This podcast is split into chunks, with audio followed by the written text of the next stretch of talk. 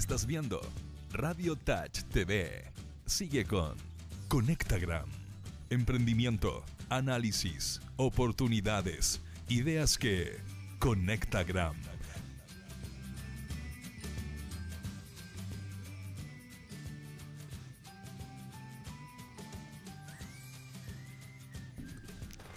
Ideas que Conecta eran primer programa de marzo de este año 2020. Estoy acá como siempre en nuestro estudio en Radio Touch. Muchas gracias por hacer todo esto posible, por darnos la posibilidad de llevar a cabo este espacio en el cual estamos próximos a cumplir ya un año. Así es, así es. ¿En serio? Próximo a cumplir un año en Conectaram. Eh, como siempre, como lo acaba de decir, estamos acá en Radio Touch en este precioso estudio y Para, para, agradecemos, para, por para, supuesto. para, para. ¿Cómo, cómo como siempre? Como siempre, Las últimas dos semanas no estuviste. Es que ya voy a llegar a eso, ya voy a llegar a eso, ya voy a llegar a eso. Te adelantaste, Daniel. Iba, iba, iba a llegar a eso, ya que lo dijiste. Para mí, un auténtico placer estar nuevamente acá. Así Bienvenido, es. Feña. Muchas gracias, muchas Bienvenido. gracias. ¿Cómo gracias, gracias. vacaciones, señor? Bien, bien. Muy buenas, muy descansadas, con, con ideas, eh, con ganas, con pilas. Eh, así que vimos una vamos. foto, vimos una foto en redes, ¿eh? Sí, Oye, linda- sí, sí. lindas fotos sacaste. ¿eh? Torres del Paine, Sí. tremendo lugar. Bien Sí. acompañado lo vi. Sí, sí, también. Así Muy es. bien. Sí, no. Espectacular todo, así que. Bueno, uno se saca la cresta también para ir de vacaciones. así Sí, que- sí, Está bien, sí. ¿no? Sí, Así que sí, Bien sí. merecido, Feñita, nomás. Está bien. Eh, así que bueno, eh, me desconcentraste, pero ahora vuelvo. Eh, volvemos como siempre, Radio Touch. Muchas gracias por hacer todo esto posible. Feliz, la verdad, de estar acá nuevamente. Me imagino nuestros panelistas también están muy felices, así los veo. Se viene un programazo. Vamos, vamos a hablar del ecosistema de emprendimiento. Vamos a conversar con Andrea Corvera, subgerente de Networking. Y Ecosistema de Emprendimiento también del Instituto 3IE de, la Universidad Santa María. Vamos a estar también conversando con el director internacional de BDO, Mauricio Benítez. Vamos a tener diferentes temas. Tenemos Véndete en un minuto, que vuelven eh, y tantas otras cosas que hablar, tantos temas que tocar. Como siempre, le damos las gracias a Max Prieto, nuestro radio controlador estrella. ¿Cómo estamos, Max, hoy? Me lo habían sacado de, de- de pauta mi compadre Fernando, que empieza como a descuadrar. Pero no, un gusto tenerlo aquí de vuelta, pues. estimado. Eso. ¿Cómo Feliz, está feliz- Patito Fres? Feliz de estar acá. Muy bien, usted sabe que los viernes lo recibimos con alegría en, el- en el AM. ¿Es tu día. ¿Los Muy viernes bien, son tu día bien. preferido por Conectaram o, o por otra razón en especial? No, sí, bueno, se termina la semana, comienza un descanso merecido, al Bien, igual que las Torres cual. del Paine, que también fue merecido. Entendido. ¿Estuviste, tú también estuviste? No, yo todavía no tengo el placer, pero... No, pero, pero, pero me comentabas antes que estuviste en el norte. Ah, sí, estuve de vacaciones. Un poco distinto, ¿eh? La Torre Hola. Peleo. Sí, me gané también unos días de... No, pero también estuvo en un tremendo lugar. Estuvo en el Valle del Elqui, Max, que también es un, un increíble lugar. Sí, el paso Aguas Negras. Eso, buenísimo. Y eh, como siempre también darle la bienvenida a nuestros panelistas que no se tomaron vacaciones. Eh, Diego Fernández por acá. ¿Cómo estamos, Diego? Bien. ¿Cómo partió marzo? ¿Cómo partió marzo? No, bien, pues ya entraron, entraron al colegio los niños. Sí, po. Así que me, to- me ha tocado todos los días levantarme bien temprano y hacer la fila y Buenísimo. los tacos y todo eso. Upa. No, no, pero bien, bien, bien. Marzo, bien movido los primeros días, la verdad. Ya, qué bueno. Y febrero, muy buen cierre de febrero, así que bien. Me alegro, me alegro. Ya volvemos contigo porque sé que tiene una pregunta. Y por acá, Aníbal Sepúlveda. ¿Cómo estamos, Aníbal? ¿Cómo Muy te bien, trata pues. marzo? Muy bien, pues Fernando. En marzo me. La verdad que. Todo esto, toda esta semana, un par de meses, uno viene escuchando que la crisis, que cómo le ha ido, que bajaron las ventas por aquí, que bajaron las ventas por allá, que las oportunidades se cierran, que hay que esperar, que nadie sabe. Y la verdad es que. No sé, yo creo que soy afortunado porque. Estamos creciendo nosotros. Buena. Mm, Entonces. ¿Por qué y- esa cara? Porque porque trato de, de- ¿Cómo salir de esta? ¿Cómo no, salir no, de no, porque trato lo- el punto que quiero el, el punto que quiero reflejar es que aún en los peores momentos eh, siempre hay oportunidades. Mm. A eso quiero ir. Mira. Muy bien. Entonces, y Sale de bien. hecho, y de hecho, este segundo punto, cuando estás en crisis, eh, la crisis te puede pegar mal porque no estás preparado para la crisis. O tu negocio no está enfocado para situaciones de crisis o no. Mm, buen punto. Todos estamos preparados para que nuestro negocio rinda en situaciones. Sí, pero para ser bien franco, Estoy de- ¿quién se estoy de prepara acuerdo. para la crisis? Estoy ¿A qué te referís con estar preparado para, para la crisis? ¿Tener espaldas financieras? ¿Que, lo, que Puede los ser desde que tenga espalda estén- financiera, estén puede ser también de que- eh, Yo creo que tiene que ver más con las habilidades. ¿Ya? Yo creo que tiene que ver más con el poder transformar eh, algunas cosas que estás haciendo. Todo tiene que ver, ojo, con el tamaño en el que estáis. Si estáis muy, muy inicial, probablemente te va a pegar muy duro y va a costar mucho. Claro. O si eres, estás muy grande, tal vez te va a costar eh, hacer un giro de timón, cuesta más en un buque Mm, más grande. po. redireccionar, ¿Te fijáis? claro. Redireccionar es más difícil. Entonces, lo, lo relevante, creo yo, y yo creo que es, lo- es la oportunidad que están aprovechando los más grandes. Es de asociarse con los pequeños. Mm. Ir a los, a, a los de un tamaño que tienen flexibilidad operacional. O sea, al final yo creo que esa es la solución. Lo hemos conversado, iniciativas de vinculación también entre grandes Yo creo que por ahí empresas, está. Yo- y de hecho ahí están, de hecho ahí están las oportunidades de crecimiento para los que son más chicos, digamos. Mm. Eh, buscar También. vinculaciones con más grandes que no pueden dar Pare- respuesta pareciera- inmediata. Pareciera, pareciera ser más, más sensible para, la- para las pymes y, la- y las startups o los emprendedores. a veces estas crisis que se reflejen o no se reflejen, porque normalmente eh, la caja siempre está apretada. Esa es la Mm. realidad Sí, del, sí. de la- del emprendimiento nacional. Entonces, el reaccionar a veces es más lento de la caja apretada. No, no sé si me explico. En el fondo es como, ya, chuta, se me vino esto encima, que algo nuevo. Lo primero que uno debiese esperar de un emprendedor es tomar, tomar este problema y hacerse cargo del problema. Y eso se implica es como cuáles son las soluciones que yo puedo dar o, para enfrentar esta situación, que es de, principalmente de menos ingresos, y al final es eso. Menos ingresos por distintas razones. Cu- Cuando te, cuando te referís, Diego, a hacerse cargo, te referís puntualmente a ver cómo abordamos esta nueva situación Exacto, porque tú tenés dos alternativas finalmente. Una es que veis todo negro. en el día a día, o desde el punto de vista estratégico, desde un punto de vista de la relación con clientes. Desde- incluso- todo. no, yo diría que de un todo, Fernando. O sea, como, como cuando viene una situación compleja. El negocio tiene que cambiar o redefinirse. Como... tenéis que redefinir ciertas cosas. No sé si el negocio completo, por Claro. ejemplo, no sé, estoy pensando en el, en el- en el extremo, no sé, un- una persona que tiene un, un- un local comercial y tuvo Mm. que cerrarlo porque en el fondo hay manifestaciones cerca, por decir. Ahora estamos hablando de Eso, algo muy eso- puntual. eso Sí. es muy extremo ese ejemplo, ojo. Pero, pero en el fondo algo tenéis que hacer con eso. Sí. En el otro extremo también ti- tienes las- las- las personas que venden menos nomás porque hay menos venta, hay menos Mm. comercio, la gente está más asustada por un tema de, Sí. De que sea, piensa ser desvinculada de la empresa, entonces un montón de eso. Lo que yo, lo que sí, sí se espera, y ahí yo estoy de acuerdo contigo, Aníbal, es que ah, esté la competencia de en- enfrentar este problema. Mm. Es decir, es decir, oye, porque tú tenés tu alternativa, o te echáis a morir con el problema, Sí. y, ve- y veis, lo, veis lo difícil que es, o tratas de ver cuáles son las oportunidades que te entrega este problema. Mm. Y después actuar. Pero el actuar tiene que ser rápido que te equivoques un poquito en la decisión, creo yo. ¿Por qué? Porque como estáis tan apretado caja siempre, no podéis demorarte cuatro meses en redefinir un No, canal de distribución, por ejemplo. O, o redefinir qué vas a hacer tú con, con- con tu equipo de trabajo. O Mm. redefinir qué nuevo producto vayas a sacar. No te podéis demorar cuatro meses. No, porque no te alcanza la caja para aguantar cuatro meses.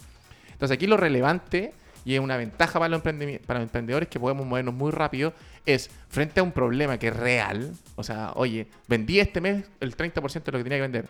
El próximo se me viene igual. Bueno, actúa ahora. Mm. No esperes que pasen algunas cosas para poder redefinir. Porque la caja no te va a dar. Sí. Y todo, y todo está un poco en contra del sistema financiero, porque cuando la caja no te da, no tenéis que mostrarle al banco. Si no tenéis que mostrarle al banco, el banco no te presta plata, entonces se, se te complica. Al final lo único que puedes hacer tú es tomar decisiones estratégicas de tu negocio rápidas. Ahora, desde un punto de vista de las ventas, y ese yo creo que es un tercer y último punto sobre el- Perfecto. es el tema de que si realmente la crisis te pega al punto de que llegaste a cero, ten, ten cuidado con cuál es el valor que efectivamente estás aportando al mercado. Sí. O sea, si en Puede el que fondo, sea por otro motivo. o sea, en el fondo, si tu producto o servicio es absolutamente reemplazable en una situación de crisis, significa que en realidad el valor de lo que estáis ofreciendo no es tan relevante, capaz. No sé si me... Sí, te entiendo, estoy- te entiendo, no quiero hablar de algún producto específico, pero... O sea, probablemente Mm. mucho comercio dedicado a vender importaciones chinas murió. Mm. Estoy seguro de eso. Ya lo vamos a, a poder conversar después. Eh, viene un invitado experto en relaciones internacionales. Eh, vamos a poder conversar algo ahí. Eh, Oye, interesante yo- yo- punto. Y, y tú querías hacer una pregunta, Diego. Sí, que eso ya un clásico. Bueno, un clásico. yo La que- pregunta incógnita. Ojalá. Mira, voy a tratar de dejarla bien abierta, pero es bien difícil. Y me ha pasado, bueno, ya lo hemos hecho en varios programas que eh, en el ecosistema te, te encontráis también con muchos emprendedores que están en la etapa, digamos, no 2.0, digamos que está en la 1.2. Ya. ¿ya? Que cuál es e- esa etapa? En la etapa en que ya, ya no moriste, ya pasaste el, el primer año, digámoslo así, está, por lo menos se está pagando tu negocio. Y ahora viene la, se- la- la etapa de decir, oye, me- mi negocio está funcionando relativamente, tengo competencia, que me, están- me van a querer pillar, y tengo que crecer. O sea, tengo que crecer. Ese es el título de la canción. O sea, no hay forma de no crecer. Tengo que hacer un salto eh, eh, importante para crecer. Crecer no significa solamente crecer en facturación. Puede ser que crecer en visión del negocio. No sé si me explico. Sí, sí, sí. ¿Ya? Que puede ser mejores o mayores canales de distribución, otras regiones para poder vender, crecer en equipo también, etcétera, etcétera.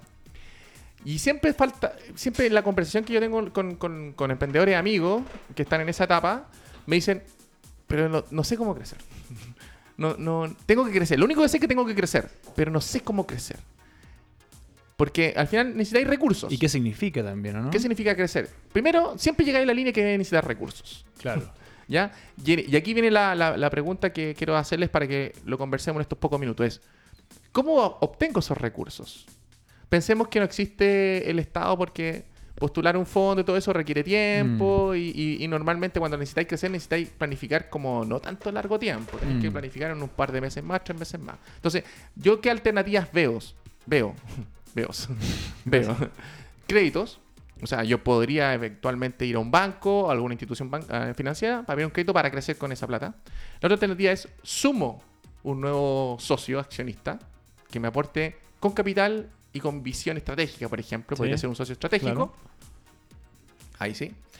O que es la más difícil, porque eh, la tercera, la más difícil, la que voy a contar, es crecer con la caja. Es decir, en Crecimiento el, en el bien, en el bien chileno me piteo la caja, ¿Mm? que la tenía pensado para otras cosas, para O- poder hacer O el crecer. bolsillo personal. Conversemos siempre pensando en que tengo que crecer, porque Sí. desde ahí parte la inquietud. Entonces, dejo la pelota arriba de la mesa para que conversemos esto. Aníbal, ¿qué opináis tú? A ver, eh, una definición anterior. Es distinto para crecer antes que la caja. eh, se requiere saber en qué momento está. Tú dijiste 1.2. Estamos hablando de un emprendedor que tiene las características de que probablemente tenga un, e- un equipo pequeño y lo más probable que la caracterización de su operación sea más bien de autoempleado que de empresa. Así es, así es. ¿Cierto? Mucho de eso. Entonces, es distinto, y esto me lo dijeron en este proceso que es distinto eh, trabajar para el sueldo, por decirlo de algún modo, trabajar para pagar tus cuentas, ¿me entendí o no? Sí. Que trabajar para el negocio como empresa. O sea, el trabajo que tienes que realizar como emprendedor son trabajos distintos y requiere competencias distintas.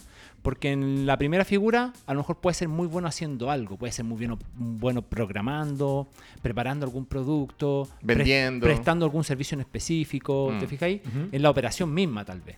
Generalmente coincide eso, que eres muy bueno en eso. Pero es distinto a tener una capacidad gerencial. Es- eh, eh, eso son otras competencias. Entonces, como primera definición, tener claro de que si estás preparado para gerenciar, porque lo más probable el crecimiento te va a llevar a eso. Así es. ¿Ya?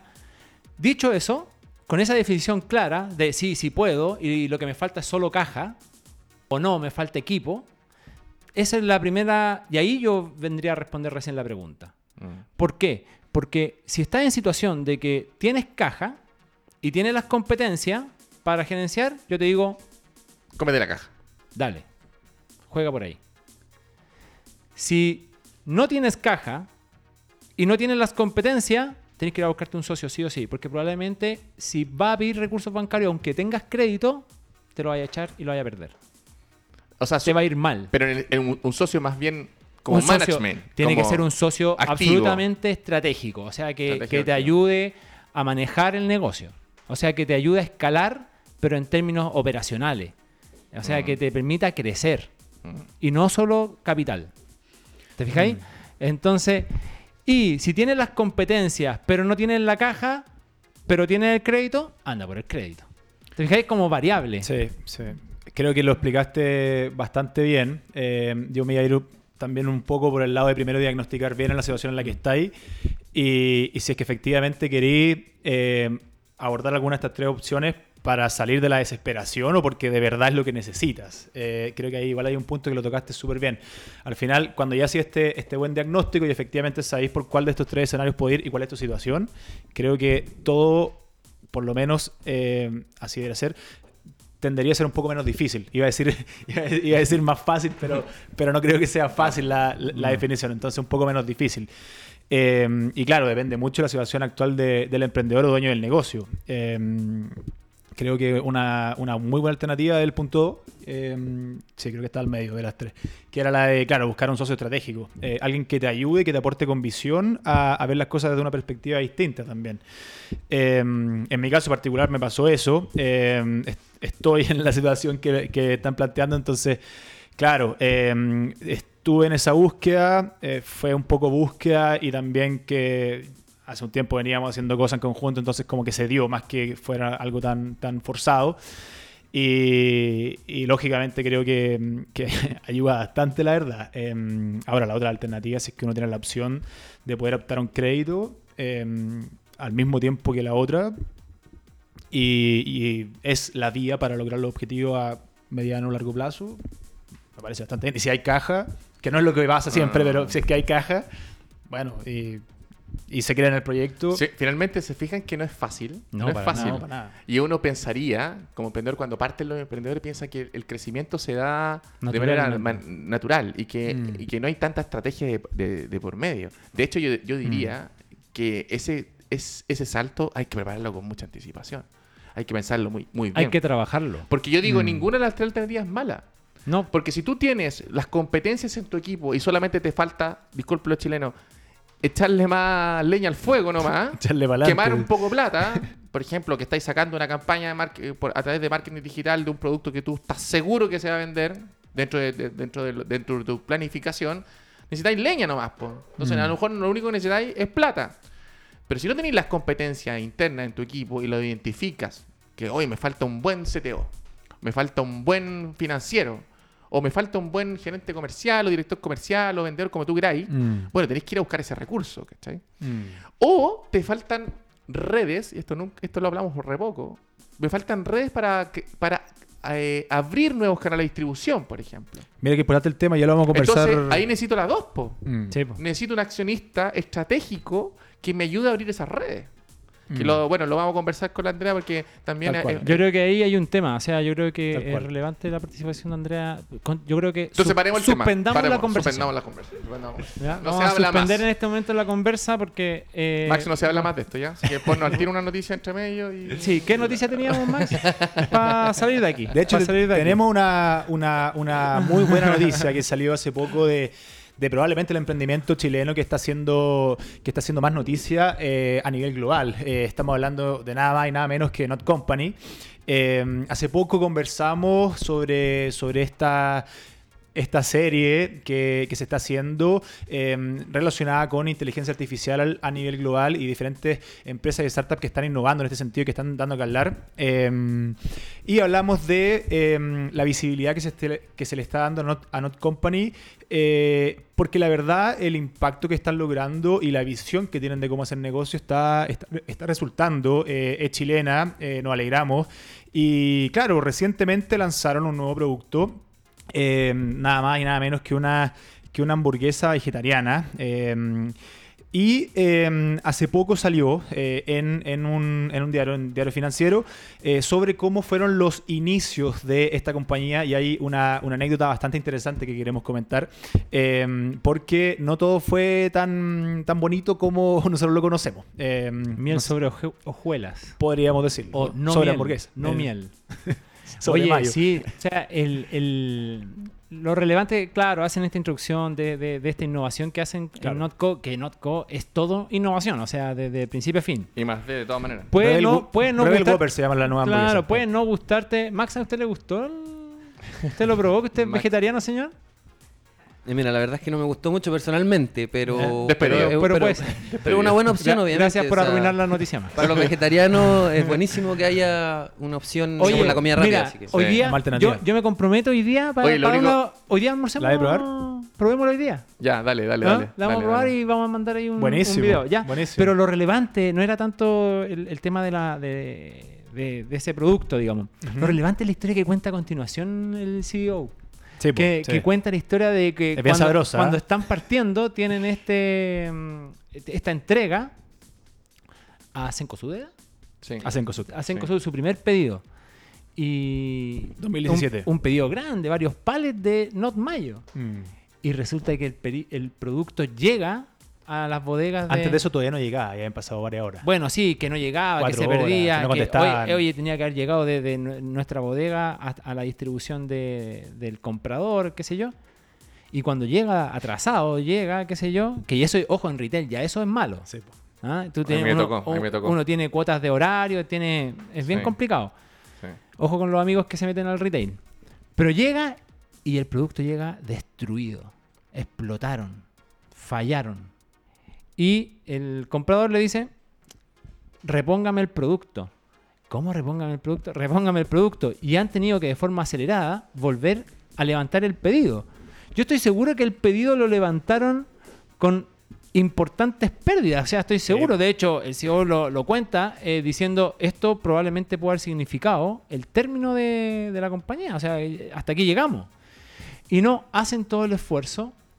Eh, Coloca una anécdota que pasa así soplada y ahí te das cuenta que son conocedores de lo que hacen. Dice, a las máquinas les teníamos que poner hielo para poder trabajar 24 horas. O sea, para que no se sobrecalentaran. Tenían que enfriarla artificialmente.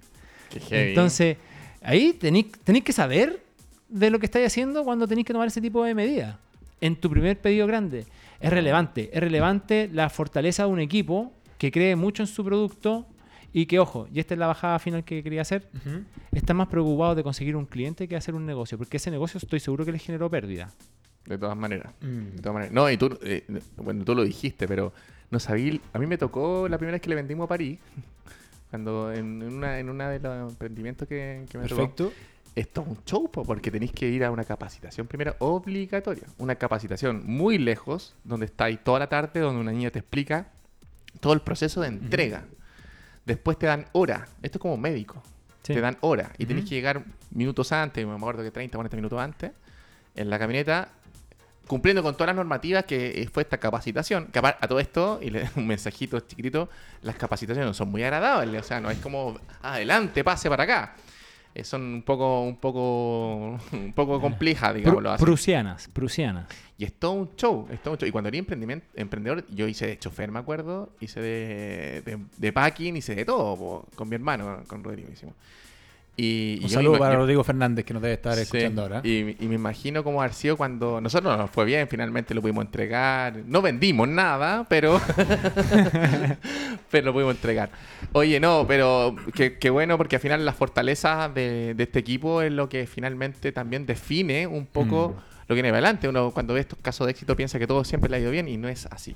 Bueno, para eso ah, tenemos una invitada. Sí, sí. eh, importante rescatar eh, justamente lo que acabas de decir, eh, la fortaleza del equipo en este caso y bueno, se ve en parte en el éxito que están logrando y que, que lógicamente nos alegramos por ello. Claro, eh, me encanta cuando, cuando pasa esto, como tú lo dijiste, Diego, eh, porque llega el momento de anunciar, ¿cierto?, a eh, los invitados, invitada en, en este caso, y así es como le damos la bienvenida a Conectaram a Andrea Corvera. Andrea es subgerente de formación y networking y coordinadora de la red de mentores del Instituto 3IE, la incubadora de negocios, ¿cierto?, de la Universidad Santa María. Bienvenida a Conectaram, Andrea. ¡Bravo! Gracias Fernando, gracias Diego, gracias Aníbal por la invitación y feliz de estar acá. Felicitaciones por el éxito que llevan del programa y también de la radio. Gracias. Súper bueno que haya un gracias. espacio para hablar de innovación y de emprendimiento y ojalá muchos más. Sí, muchas gracias Andrea. Nosotros felices de poder llevar a cabo este programa y felices de que esté acá. Eh, estábamos conversando recientemente esta, esta noticia, ¿cierto? Que habla un poco también de, de los casos de éxito que ha tenido el ecosistema de emprendimiento. Eh, y en ese sentido, eh, también entendemos que para llegar a eso hay un largo camino, ¿cierto? Eh, lo conversábamos en el inicio, eh, la importancia del proceso también, las diferentes etapas, eh, por los momentos que hay que pasar. Eh, entendemos que eh, estás, ¿cierto?, trabajando en eh, el Instituto 3IE de la Universidad de Santa María y un poco preguntarte cómo, cómo ven ustedes el, el ecosistema eh, emprendedor en, en el país y también cómo ven a los emprendedores, cuáles son las principales trabas que tienen para después poder conversar un, un poco más en detalle. Bien. Bueno, yo los estaba escuchando atentamente, ¿ah? y, y ciertamente estos casos que Corner Shop y, y Notco, que son casos realmente impresionantes desde todo punto de vista, desde Claro. la innovación, desde cómo ellos han logrado internacionalizar su marca, eh, tienen que ver con varios factores y finalmente Aníbal lo decía, el tema de las capacidades humanas muchas veces trasciende de repente a un financiamiento que les pueda llegar, porque el financiamiento también les puede llegar porque son tipos que están realmente insistiendo, yendo a las rondas de inversión, entrenándose mucho, conversando con mucha gente, están mucho en la calle.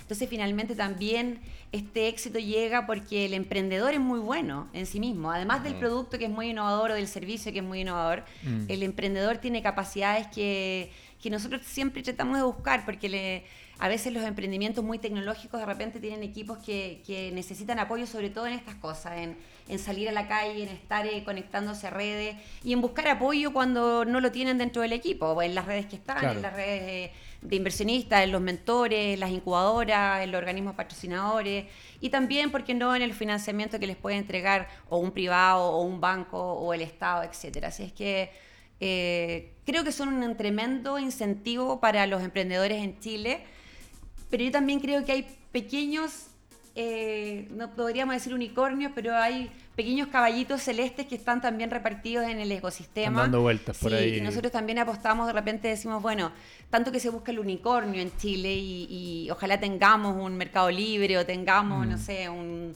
Un, Un Nubank, no un sé, Nubank, claro. un Dropbox, etcétera. Pero finalmente también apostamos y creemos en esos pequeños caballitos que también están generando venta, que también están traccionando recursos y que también tienen una capacidad de generar empleo importante.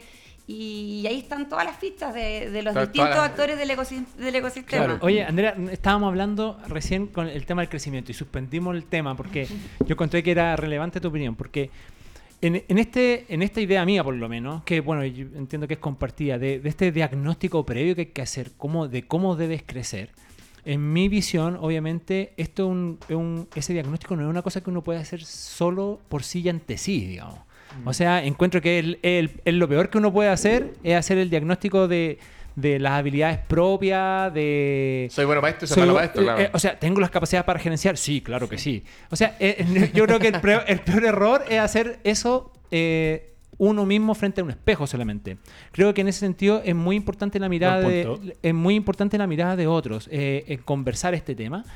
Y creo que es muy relevante, y esto ya es una experiencia personal y que con Diego y con Fernando lo hemos conversado mucho, el tema de eh, tener mentores. O sea, Sí. yo creo que es muy relevante eh, que el mentor eh, puede apoyarte en generar visión sobre estos temas, digamos. Eh, ¿Cómo ha sido la experiencia de ustedes? ¿Cómo, cómo lo ven? ¿Qué, qué, qué opináis de, de esto que estábamos hablando al final de cuentas? Estamos súper conectados, ¿ah? No sé, el programa, yo creo, el nombre del programa y todo. Nosotros, eh, como incubadora, llevamos más de 20 años trabajando con emprendedores y no. Bueno, estamos ubicadas. Voy a pasar un poco la. Dale, la dale, dale, dale, dale, Acérquese dale. bien el micrófono para Es que tu programa, escuchemos dale, Andrea, Muy bien. es mi programa. Eso. Voy- eh, estamos en este momento como la mejor incubadora de Chile por la revista América Economía, que Buenísimo. evalúa todas las incubadoras de Chile. Pero eso no ha significado, nos ha significado también adaptarnos a todos los procesos que, que un- por un lado te rige Corfo y el mismo ecosistema, y nosotros tenemos que ir adaptando nuestros procesos, yo te diría, todos los años. No tenemos lo mismo que teníamos en el 2005 ni en el 2010 para apoyar a los emprendimientos. Y ahora, por ejemplo, el año pasado nos dimos cuenta que cuando cambia el instrumento de financiamiento, también tienen que cambiar los procesos que hacemos como incubadora. Y el diagnóstico, por ejemplo, es algo que lo hemos tomado ahora últimamente como una, como una cosa fundamental. Es decir, no recibimos al emprendimiento con su fondo, con su financiamiento y lo empezamos a apoyar desde donde nosotros pensamos que hay que hacerlo y el emprendedor cree que necesita, sino que hacemos un diagnóstico con, los ejecutivos técnicos que trabajan con ellos directamente y se arma un plan de trabajo en base a ese diagnóstico que tiene que ver con eso, con capacidades técnicas de venta, de, llevar el, el modelo de negocio, de salir al mercado, de todo. Entonces el diagnóstico es muy, muy importante. Eso lo, no lo, lo tenemos ahora en un nuevo proceso bien, que, es, bueno. que es súper dinámico en nuestro proceso. De hecho, las Sí. PPT y todas las tenemos que cambiar muy seguido. Y eh, hace cinco años más o menos, Corfo dice, bueno, no solo Corfo, sino que todos los, los que estábamos en el ecosistema, eh, esto de los mentores está funcionando. Nosotros siempre tuvimos mentores desde que partimos en el año 2000. Pero saben que nosotros como Corfo les vamos a dar un apoyo económico para que puedan hacer crecer estas redes, poner un equipo atrás, gente que pueda gestionar esto, que pueda difundirlo, etcétera, y que, y que finalmente eh, se lleven de manera eficiente estos procesos y no sea unas reuniones con de vez en cuando con un mentor o con un amigo. Y, y fue una apuesta también de Corfo. Yo me acuerdo que el financiamiento lo fueron, lo probaron por un año y, la- y la posibilidad de caerse el año siguiente era altísima. Pero funcionó riesgo. muy bien. Se han apoyado anualmente 12 o 13 redes de mentores en Chile. Y, y nosotros nos armamos, pasamos de tener 12 mentores a 25, después de 25 a 50, ahora tenemos 95 mentores en la red. Wow, Diego harto. es parte de nuestra red de mentores, es Mira. mentor de nuestra red. Así lo sabemos. Y esa, y esa red se arma eh, también un poco respondiendo a lo que los emprendedores no tienen ni en la incubadora ni en su propio equipo. Es decir, una persona que está en el mercado, que finalmente conoce cómo funcionan las cosas más allá de nuestras oficinas o de nuestro propio, o de su cowork como emprendedor. Y, y es la mirada del- de la persona con experiencia, un mentor. eh, tomando una frase de, de una persona muy conocida que, que Rodrigo Musalem, él dice eh, al emprendedor con ganas, un mentor con canas. O sea, es difícil tener... Diego no tiene canas, pero bueno, pero Porque se las eh, tiñe. se la- se las tiñe. Porque se las tiñe. Ya, pero es como Todos los sábados para la peluquería y se las tiñe. es alguien que ya lleva Crecian 2000 hombres. ¿Es cierto, Diego? No. Que lleva un tiempo ya de, de carrete, como se dice, en, Sí. el, en el mercado, que lleva un poco el pulso, no, no una persona que está partiendo, pero claro. esa es un poco la característica del mentor. Y, y lo que pasa con ellos es que finalmente le empiezan a, a- a dar eh, algunas directrices a los emprendedores sobre Mm. todo lo que ellos han vivido, lo bueno, lo malo, lo, lo bonito, lo feo. Y es, un poco una experiencia de Andrea, vida. no- Puedo nuestro- constatar no- que es así, en el quiero- caso de Diego. Yo quiero, yo quiero preguntar. No, pero te- déjame para terminar la- Ya, lo, lo dale, cortito, dale. cortito. Nuestro- nuestros emprendedores generalmente están en distintas fases y hay una fase que yo siempre encuentro que yo siempre lo comparo como con la vida, que están como en la adolescencia del emprendimiento, Sí. que creen que tienen todas las respuestas, quieren su propia individualidad, buscan, creen que, y lo que lo comentamos en el programa anterior con Diego, y si tienen un poquito de éxito es peor. o sea, claro. eh, eh, el ego y todo eso. Eh, entonces, a veces hay que hablarle un poquito con más, más dureza en términos de, de, de cifras. ¿Tenemos un número de saber cuánto rinde alguien con mentor y alguien sin mentor, por ejemplo? Sería interesante, Mira, sí. esa es Ah. la pregunta difícil de esta entrevista. esa es la pregunta difícil. Nosotros como redes ¿Mm? y, y también Corfo, se- esta medición ha sido, es necesaria, eh, la queremos tener, pero no ha sido tan fácil. ¿Y Ya. ¿Sabes por qué? Porque, por ejemplo, un proyecto que está incubado, que está con- en la incubadora nuestra, también tiene mentor y, y tiene otros incentivos para el desarrollo de su emprendimiento y finalmente lo que pasa es que te- eh, es muy difícil de repente aislar solamente la variable mentor.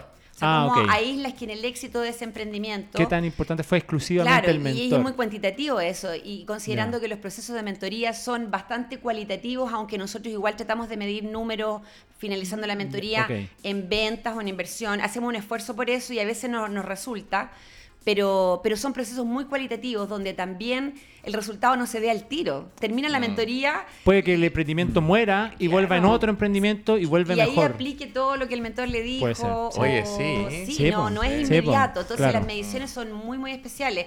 Eh, Corfo lleva haciendo un estudio durante todo un año donde, eh, por ejemplo, para poder filtrar, eh, hay emprendedores que tienen el fondo Semilla Expande y que un grupo puede tener mentoría y el otro definitivamente no para poder hacer un estudio comparativo y, poder aislar la variable mentoría, porque Claro.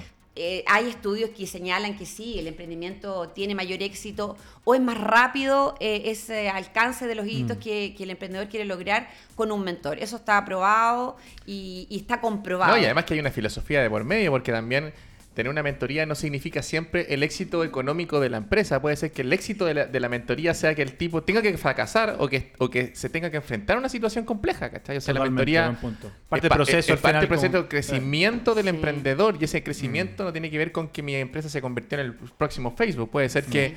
¿Sabéis que en esta situación tenéis que quebrar o, va- o tenéis que enfrentar esta situación compleja? Yo, mira, yo tengo dos preguntas, Andrea. Ay, qué buen punto ese, Diego, porque, Cierto, sí, po. porque a veces nos piden Sí, eh, apoyo en venta o apoyo en modelo de negocio, pero a veces nos piden en habilidades directivas. ¿Cómo puedo yo manejar mi equipo mejor? O, o- o en temas de recursos humanos, tengo que despedir dos personas y no sé cómo hacerlo, y ahí entra el mentor que tiene eh, más capacidades en recursos humanos. ¿te fijas? No todo es Claro. número finalmente en las Exacto, mentorías. exacto. Sí. Está muy creo- interesante la conversación. Te- te- te- Dale nomás, Diego, después He voy yo. aprendido gracias a la Andrea. Oye, Andrea, yo tengo, yo tengo dos preguntas. Una que tiene relación con el ecosistema, eh, el ecosistema y las habilidades de los emprendedores. Nosotros siempre hemos hablado de que, de que, bueno, todavía las cifras siguen siendo muy altas de los emprendimientos que finalmente fracasan y que tienen que cerrar versus los que les va bien. Y uno cuando ve otros países... Siguen siendo eh, 9 de 10. 9 de 10. Y cuando veo uno otros países, eh, hay países incluso más complejos geográficamente y políticamente que Chile y tienen mejores resultados. Entonces, ¿cuál crees tú o cuál, qué has visto tú dentro del- de la red de mentor, de la red de mentor y, y la- lo todo lo que tú manejas que ha sido las variables más importantes que hace que un emprendimiento no le vaya bien? No sé, que me digáis, no, habilidades en venta, habilidades operacionales, que no haya la tecnología es muy, es muy liviana, etcétera, etcétera. ¿Cuáles son las, las habilidades que tú piensas que hace que hoy día todavía nos mantengamos ese 9 fracaso de 10 emprendimientos? Si me preguntas a mí, en mi experiencia, o sea, yo llevo mucho tiempo en la incubadora y es una opinión muy personal. Yo creo que tiene que ver con el equipo de emprendedores. O sea, finalmente podemos poner un montón de variables, pero yo creo que el que es capaz de, de pasar el Valle de la Muerte es porque es una persona que ha buscado las herramientas para hacerlo, que, se, que ha buscado redes, que ha buscado apoyo. Yo creo que las- está todo en el ecosistema. Está el financiamiento, están los... La, la Porque gente incluso, ayudar, incluso pero- hay, una, hay una teoría que dice que, me lo dijo un, un inversionista argentino, que los argentinos tienen, tienen, tienen mejores tasas en el fondo, que me dicen, se han mal acostumbrado un poco los emprendedores chilenos el tener acceso, porque lo que tenemos A tantas facilidades de ecosistema. Sí, sí, sí. Claro, Sí, sí, claro, sí. porque digamos lo- las cosas claras. Ni Estados Unidos tiene, un, tiene, tiene la facilidad que tiene un chileno hoy día de Sí. poder emprender con plata. Y no estamos hablando de poca plata, porque Mm. el semilla son hoy día 25 millones, 25 millones. 25 millones de pesos. En la primera etapa, En la 20 primera más. etapa, Mm. ¿cachai?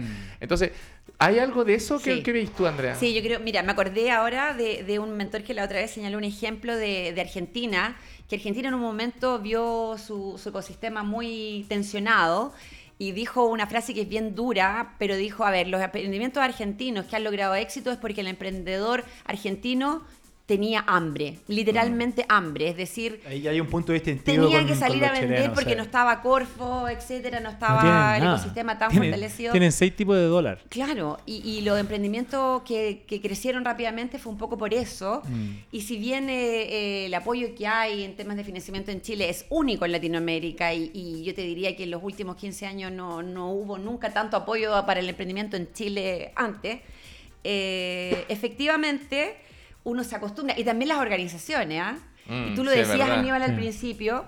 Los que, ten- los que trabajamos un poco con esta, con esta dinámica, cuando eh, viene una crisis y se tensiona el sistema y, y finalmente eh, nos tensiona a nosotros, tensiona a los emprendedores porque les bajan las ventas, no sabemos si algunos fondos se van a abrir, no sabemos cuántos semi-expande van a haber este año, todo eso puede cambiar. Te obliga un poco a, yo los, yo lo- los asemejo un poco al entrenamiento, es decir, el músculo, tú lo obligas a tensionarse y lo obligas a tensionarse y si hay un buen músculo, ese músculo va a, a crecer y se va a fortalecer. Y si el músculo no está tan preparado, se va a cortar y el emprendimiento se quedó ahí o las organizaciones nos quedamos ahí. Entonces, este ejercicio de repente de las crisis yo también lo veo como una oportunidad. Sí. Una oportunidad para nosotros, para las organizaciones, para los emprendedores que... Es bueno ponerle un poco de tensión Totalmente. de repente, porque si no, uno, claro, no, si yo después voy a tener un semilla, no, si Claro. después yo voy a tener financiamiento para la red. Están en, en esa permanentemente, Claro, digamos. y, y funcionamos así cada 12 Claro. meses, pero, pero sabiendo que viene un fondo el otro año y, y quizás a lo mejor ahora no viene. Sí, Andrea, y de, hecho, de hecho, frente, a la, frente a la dificultad, como dice Andrea, muchos países, por ejemplo, no sé si a ustedes les llama la atención, que hay muchos emprende- emprendedores uruguayos muy exitosos. O sea, el pedido ya es uruguayo. País Sí. tan chico, decís tú. Claro, Sí. que son 3 millones de habitantes. Sí. Yo en el, en el Sí. cowork que estoy, hay, hay dos emprendedores uruguayos, una empresa grande y una más chiquita. Y ellos me decían, es que nosotros nacemos emprendiendo sabiendo que tenemos que ir a vender afuera. Claro, Porque eso también. El mercado es demasiado chico, entonces lo, lo que yo invente acá no, No es para Uruguay. No es para Uruguay. Entonces, Claro. imagínate, la cultura ya te dice, y a nosotros los chilenos nos cuesta un montón Sí, salir es para afuera. sí. Porque estamos, bueno, en nuestra cultura también. Creo pero... que esa palabra es fundamental en toda esta conversación que hemos estado teniendo. El tema de la cultura y cómo el chileno tiene arraigada esa, esa cultura, esas cosas tan típicas que hacen la diferencia al nivel de un Sí. argentino o un Cuesta, uruguayo. ¿no? Sí, no, pero Cuesta. es importante porque, Mm. por ejemplo, cuando los, pres- los proyectos presentan en los comités y tienen, eh, yo voy a desarrollar esto para mi región y lo vamos a vender acá y todo, nosotros al tiro, a ver, cuál es tu, tu proyección global. O sea, si, Mm. si el emprendedor chileno no está pensando en un mercado global, está muerto. Es decir, Mm. somos un mercado pequeño igual. Sí. Si no está pensando en un mercado latam o, o europeo o Estados Unidos, dependiendo de lo que esté desarrollando, eh, por lo menos les pedimos que tenga esa visión desde el principio, aunque les cueste más llegar ahí, pero nosotros tenemos emprendedores muy exitosos que están en México, en Perú, que se atrevieron también a salir, que Mm. se atrevieron y se fueron con un maletín y sin nada. Y, y la empresa creció en México y ahora ya están en México, se quedan en Perú, o Mm. abren oficinas en Perú, en, en México, Colombia, ¿te fijas? Operan en diferentes Sí, lados. claro. Andrea, te quiero preguntar un poco cómo, cómo ustedes seleccionan eh, a, los, a los emprendimientos, ¿cierto? Que, que acuden a ustedes, porque me imagino que tienen varias solicitudes. eh, y finalmente, ¿cómo filtran? ¿En qué se fijan? Eh, esto como para contárselo un poco a, la- a las personas que nos están viendo, escuchando y que están interesados, ¿cierto? Bueno, nosotros como incubadora tenemos dos eh, líneas de financiamiento que apoyamos, que son los Semilla Expande, los Semilla Inicia, y también estamos ejecutando algunos SAF, que es un fondo que ya se está terminando y se está reemplazando por estos nuevos fondos. Pero en, en esas condiciones nosotros hacemos distintos tipos de, de preselección. Primero hacemos convocatorias dependiendo de la temática o, o la contingencia o dependiendo también de lo que como, como incubadora de base tecnológica buscamos. Y la selección tiene que ver es con eso, un- que lleguen, nos lleguen proyectos de base tecnológica con potencial de crecimiento, eh, con innovación y con ojalá con un equipo emprendedor fortalecido. Eso es lo que nosotros buscamos finalmente y que tenga eh, en su visión ya un producto o servicio, dependiendo de la etapa. Si es un inicio, está más etapa de idea, pero si es un expande, ya le exigimos que tenga el prototipo listo o, o cuál es tu primer cliente, etcétera. Nosotros filtramos porque, porque el sello de nuestra Universidad de Ciencia y Tecnología, nuestra incubadora tiene el mismo sello, nuestra red también, que, que son proyectos de base tecnológica. Tienen un, es un gran desafío, pero nos, nos distinguimos un poco por eso también. Entonces el proyecto que no tiene tecnología asociada o innovación también tiene posibilidades de que lo apruebe otra organización, no necesariamente nosotros. Claro. Y ahí nosotros somos patrocinadores o somos entidad eh, como incubadora, tenemos esos dos eh, acercamientos a los emprendedores en Chile y como red de mentores también. Oye, Andre- Gracias. Andrea, mira, aquí- porque mucha gente nos escucha y hay mucha gente que está partiendo también con esto. Y, y- y no entiende muy, muy bien la diferencia entre tener un mentor y tener un coach, porque pareciera ser que es como lo mismo. Eh, no, que me, me mentorea de manera informal un amigo, un tío que fue empresario, no tengo idea. Eh, otros hablan de no, yo tengo un coach personal que toda la semana me junto con él y hablamos. Me gustaría que nos contarais, porque yo sé que tú lo sabes muy bien, cuál es la diferencia entre un coach y un mentor. Y lo otro que te quería preguntar, cuando yo estoy- yo estoy recién iniciado, porque pareciera que los, me- la- los mentores son cuando yo estoy con una empresa ya más Y, crecido. quiero- y estoy con los grandes problemas. Estoy con los grandes problemas, claro. Como, y, y al parecer, al parecer me, me podría, me gustaría que me comentarais si es bueno también mentor, en qué etapa. eh, eso, dos preguntas. Bien. Se Ah, nota que. Diego estuvo en el programa de certificación de mentores. ¿ah? Bueno, el coaching y el mentoring. A ver, el mentoring tiene mucho de, de coaching, pero no hacia el, hacia el revés. Es decir, un coach es una persona que te acompaña en un proceso, un entrenador, un, y te, acompaña para cumplir ciertas cosas que tú te has propuesto lograr en un periodo determinado. Eh, también tiene mucho el tema de las preguntas. Un buen coach también eh, tiene muchas habilidades para hacer las preguntas correctas eh, en el momento adecuado. Esa pero, escucha activa. Claro, pero el mentor es una persona que no solo te acompaña en ese proceso, sino que te va guiando de alguna manera, te va diciendo, dando luces, sobre todo en una etapa ya más avanzada de la mentoría, de, de dónde están, sin ser eh, ni director ni, ni guía estratégico, sí dónde están eh, para él la- las oportunidades para ese emprendedor. Y finalmente esa es la diferencia. El, el coach es un- una persona que acompaña, el otro va guiando de alguna manera. Y eh, es súper buena tu pregunta porque nosotros al principio no hacíamos la diferencia entre proyectos que estaban más verdes, a algunos que estaban ya en una etapa más avanzada, y los mentores, de repente, por ejemplo, nos reclamaban algunos mentores, nos decían, sí, pero este proyecto está muy nuevo, yo, yo como que no quiero como dedicar mi tiempo a este proyecto y lo más probable es que se muera de aquí a tres meses más. Entonces después hicimos nosotros la diferenciación y, y les decimos al mentor, eh, este proyecto está partiendo y tenemos mentores como para etapa de preincubación o proyectos que ya, o incubación. Tenemos como tres etapas en las mentorías. La preincubación, que son proyectos a veces que están eh, desarrollados dentro de un aula, en un ramo de emprendedores, que están estudiantes de emprendedores que quieren hacer algo, eso es preincubación. Tenemos mentores ahí tenemos mentores para ya proyectos que están en etapa idea y otros que están en etapa de crecimiento definitivamente. Entonces el mentor los tenemos separados también, para que también uno cumpla con las expectativas que quiere el mentor, de, de apoyar un proyecto un poco más acelerado, que ya va a vender, que rápidamente va a levantar inversión. Pero hay otros mentores que también les gusta apoyar a los chiquillos del principio. Y si se caen, y si no resulta, bueno, igual hice la apuesta y está bien. Y, Al final, y ya la- lo saben. la entretenido debe ser. Debe ser muy Andrea, Andrea, ¿y cómo, ¿y cómo uno puede acceder? Supongamos que yo tengo el emprendimiento, aquí nos pregunta un amigo ahí en redes, ¿cómo yo puedo acceder a, a- a la, a la red de mentoría? ¿Cómo puedo, si quisiera mentorearme? Mentorearse. ¿Qué, qué- qué- qué tengo? Adem- tengo que tener un emprendimiento, ya dijimos más o menos de las características de las que hablaba, digamos. Claro, mira, por ejemplo, los fondos postular, eh, ¿cómo Semilla? Inicia y Semilla Expande que, que se abren anualmente casi dos veces en el año para emprendedores eh, en distintas etapas, le entrega a la línea de financiamiento Corfo un voucher a- al emprendedor para que lo ocupe en mentorías y solo en mentorías. Son 500 mil pesos que el emprendedor eh, tiene que dárselo a alguna de las redes apoyadas por Corfo. Es un círculo virtuoso en el fondo que incentiva que el emprendedor gaste esa plata en un mentor y no, no en un computador, por Perfecto, ejemplo. Si no la gasta en una mentoría por una red que le facturamos nosotros como red, no puede ser un amigo que le haga la mentoría. Claro. eh, él tiene que devolver ese dinero. Por lo tanto, hay un incentivo ahí. Nosotros como red de mentores no solo apoyamos proyectos incubados por nuestra incubadora, sino que proyectos de, toda, todo Chile, de todas las incubadoras y de todos los organismos patrocinadores, porque en el fondo también tuvimos que abrirnos al ecosistema. Entonces yo tengo como dos sombreros, estoy como subgerente del instituto, donde todos nuestros proyectos tienen que tener un mentor, pero también como coordinadora de la red, que es una red que se abre el ecosistema y apoyamos proyectos de Arica Punta Arena y que finalmente lo que hacemos es eh, recoger los intereses del, del emprendedor. Ellos si quieren postular nos tienen que escribir a redmentores.3ie.cl.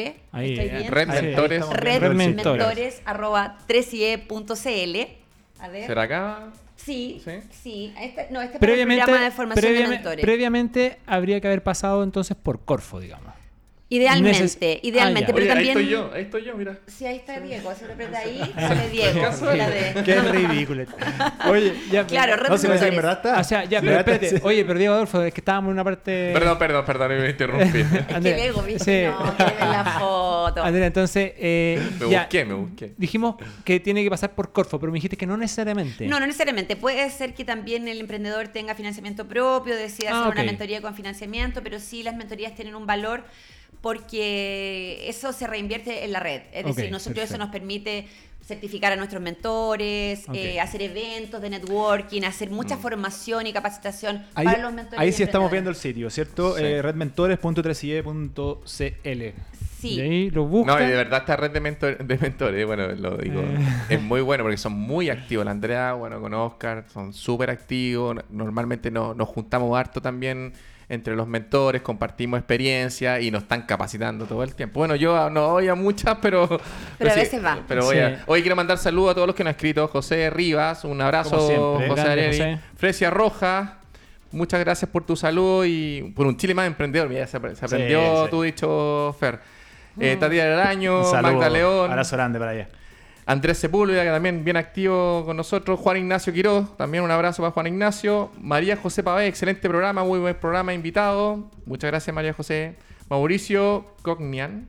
Sí, Quería que Mauricio nos estaba preguntando de cómo postular. Interesado, que- interesado. interesado. Mesín cual. Cortés también, tremendo aporte. Andrea Corvera, mira cómo te mandan saludos, Andrea. Gracias. Eso. Mauricio de nuevo y estamos, ahí estamos, ahí están todos Vamos, los saludos, Chile. todas Vamos, las personas Chile. Un que- abrazo para todos, muchas gracias por escribir. Eh, las dudas que tengan las vamos a estar respondiendo durante el programa o después. Eh, y muchas muchas gracias. Andrea, un placer haberte tenido acá. de Cuando verdad. quieran, cuando quieran, yo feliz. A mí me encanta la radio porque, bueno, yo soy periodista de formación. Mira, ¿En colega. Sí. Mira, mira, mira, Entonces mira, esto es como volver a mis orígenes. Buenísimo. Así que la radio es un muy buen medio, me encanta y lo felicito por este proyecto. ¿Lo Y pasaste bien? Todo el éxito, sí. Muchas y gracias. A su- y a ustedes que son emprendedores también. Gracias. Todo el éxito, gracias. todo el ánimo. Hay que... Sí. Se puede, se puede. Así Sí, sí, se se, puede, se Siempre se puede. Sí. Se puede. Muchas gracias, Andrea. Felices de, de verdad de haberte tenido acá, de haber conocido más sobre lo que están haciendo y lógicamente sigamos en contacto eh, y cuenta con Connectran también. Eh, felices de haber sabido sobre las iniciativas que están llevando a cabo también y eh, que sigan por ese camino. Muy bien, muchas gracias. Gracias a ti.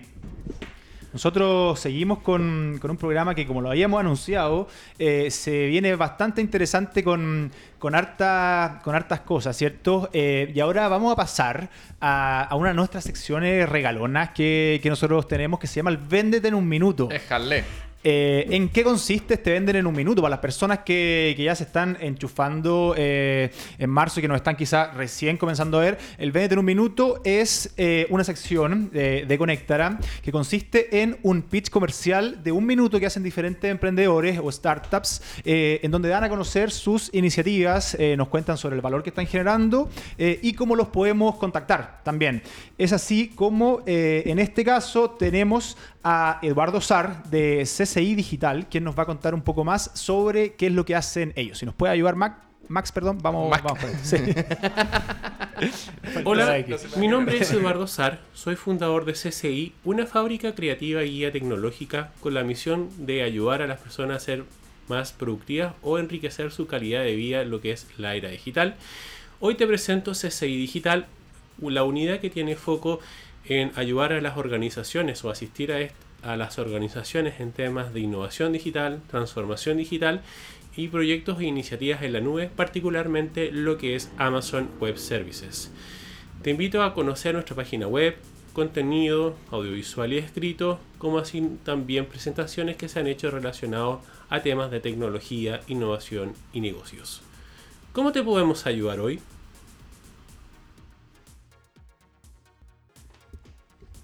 Bueno, ahí estábamos viendo, ¿cierto? A CCI Digital, emprendimiento de Eduardo Sar, eh, emprendedor tecnológico, quien nos contaba un poco sobre esta fábrica de, de ideas llamada CCI, eh, en la cual nos da a conocer un poco más sobre las diferentes iniciativas que están llevando a cabo eh, para producir contenido audiovisual, escrito, eh, diferentes tipos de podcast y también programas, eh, incursionando a poco también en lo que son las comunicaciones desde el punto de vista tecnológico y agradecemos por supuesto a Eduardo por darnos a conocer esta, esta iniciativa.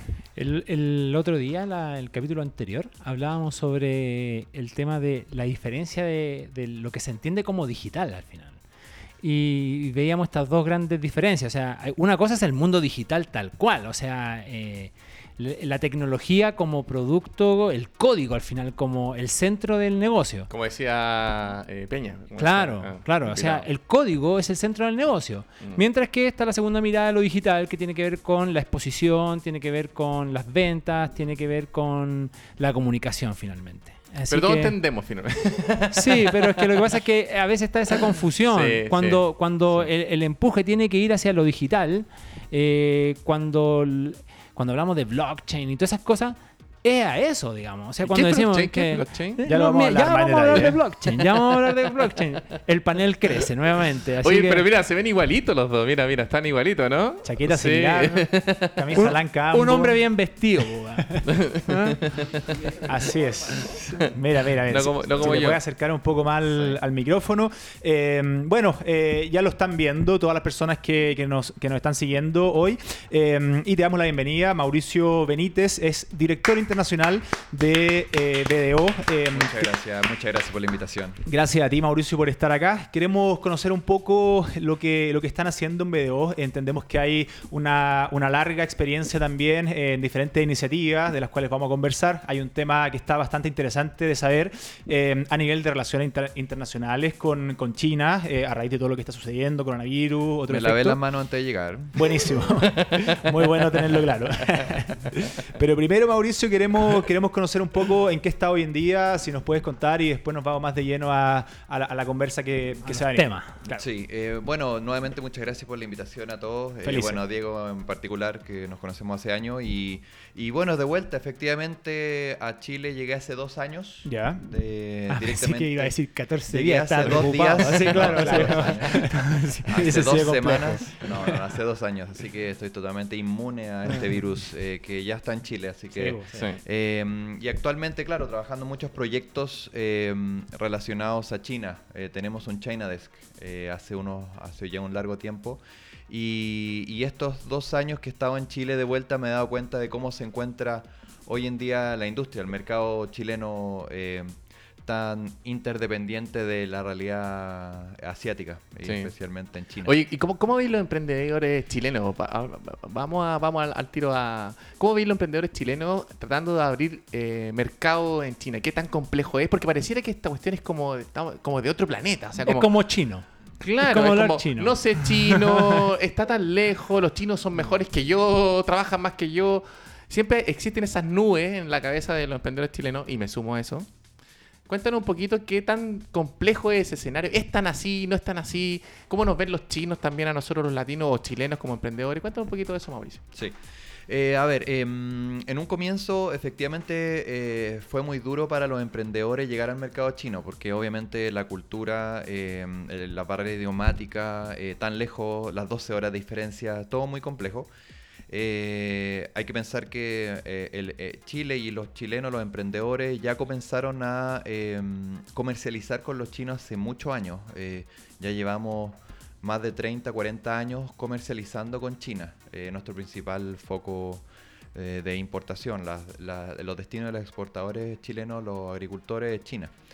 Esos 40, 30 años lograron que el chileno conociera más China y el emprendedor se empezó lo último, yo diría, 5 o 6 años en eh, atreverse a instalarse eh, físicamente oficina, ¿a eso te en? China, tal cual. A mí me tocó un caso, o varios, un par de casos, donde, eh, por ejemplo, fruteros se iban a instalar a China, se les incorporaba, se les constituía la empresa, el, este mm, emprendedor chileno en China, diciendo, oye, no, no me creo capaz. Sí se puede. Hoy un chileno, 100% propietario de una compañía china, opera en el mercado asiático. O sea, hoy sí se puede. Un emprendedor puede llegar y no es, no es tan caro, no es tan oneroso, no es tan difícil como uno podría pensar. En El resumidas cuentas, ¿qué es lo que, qué es lo que hay que hacer? Como para que ¿Cuál es la barrera al final de cuentas está Eh, o sea, la barrera es, es más bien mental entonces, vos, Mauro, ¿no? Sí, eh, a ver, eh, hoy se puede contactar a una- un personaje que te haga el trámite, son, son trámites legales, eh, tener un representante allá no es difícil, de hecho los chilenos buscan un chino que hable o inglés bien o hay en algunos pocos español, donde te maneje esta empresa. Colocar dineros en China hoy por hoy no es tan difícil y la salida de dineros tal vez es un poco más complicada, pero la barrera financiera tampoco existe. Em, y también está muy interconectada la realidad de, de información. Antiguamente era muy complejo obtener información de allá, ahora está este tema del WeChat, está este, este tema de... Que es como WhatsApp, ¿cierto? Que el WhatsApp ¿Cierto? chino. Eh, Pero, que es ¿y más grande y- que WhatsApp. pero Mauricio, pero Sí. igual, ¿cómo, ¿cómo construye uno confianza para hacer eso? Porque al final yo creo que al final hay una barrera psicológica, pero que está dada yo creo que por ese factor.